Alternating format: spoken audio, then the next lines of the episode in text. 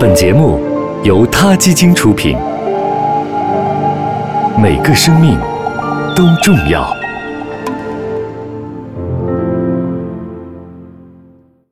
欢迎收听今天的他 Radio，获取每天最新节目推送，请关注他 Radio 微信公众号。不仅有音频文字版，还有更多关于动物的精彩资讯哦。嗨，大家好，欢迎收听他 Radio。前一段时间，土耳其首都伊斯坦布尔接连受到暴雪的侵袭，天气变得格外寒冷。在寒冷的冬天，当地的一座清真寺为流浪猫们提供了温暖的家。这个善举赢得了很多人的赞许。这座清真寺的负责人名叫艾菲。其实从去年起，艾菲就开始允许流浪猫进入清真寺取暖避寒。他让这些猫咪把清真寺当成自己的家。有一只猫妈妈甚至把自己的孩子一只只的叼进屋里。暖和过来的小猫咪们会跳到艾菲的肩膀上，用头去蹭艾菲戴着白帽子的脑袋，好像是在表示感谢。艾菲在他的脸书上这样写道：“小猫也有一颗同情和怜悯的心，流浪猫咪也应该得到人们的爱护。”自从这家清真寺开始收留过冬的流浪猫，前来礼拜的人好像也多了起来。土耳其本身就是一个非常爱猫的国家，土国人爱猫，据说是因为先知穆罕默德爱猫。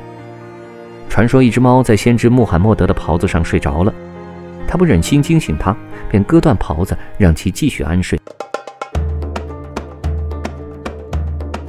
在伊斯兰文化中，猫享有着很高的地位。猫虽然没有像古埃及人那样被视为神祇的化身，却受到广泛的尊敬和保护。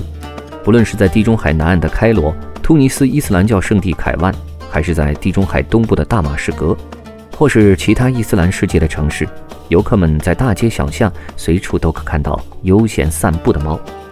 除了猫，信奉伊斯兰教的人对其他动物也很尊重。在《古兰经》和《哈迪斯》中有许多这样的经文，如。要让母驼和人类一样享有同等的饮水权，不准随意的杀戮动物，即使被蚂蚁叮咬，也不能烧蚂蚁巢。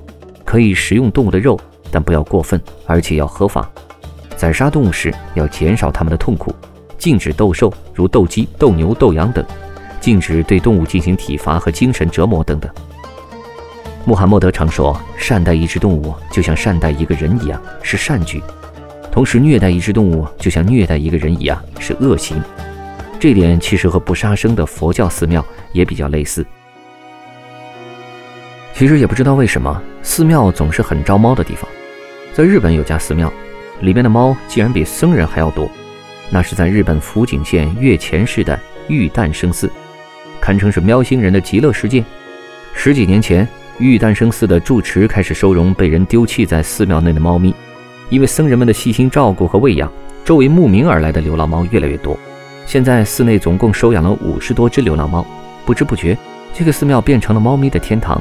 寺庙本身的名字都已经快被人们遗忘了，大家对这间寺庙最常见的称呼变成了“猫寺”。猫咪陪伴禅师打坐是稀松平常的事儿，禅师也已经习惯到，即使有猫坐在腿上，也能够心无旁骛。不过，寺庙内的猫咪数量已经饱和了。没法再收容更多的猫咪了。庙内的住持说，常常有人会把猫咪带来弃养，这让他们的压力很大。不过，把猫咪带到神佛的面前弃养，真的不怕遭报应吗？好了，今天的 t a Radio 就聊到这里，我们下期再见。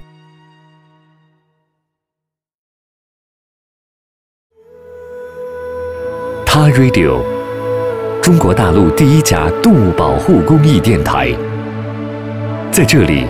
我们讲述动物的喜怒哀乐，尊重生命，善待动物。它的世界因你而不同。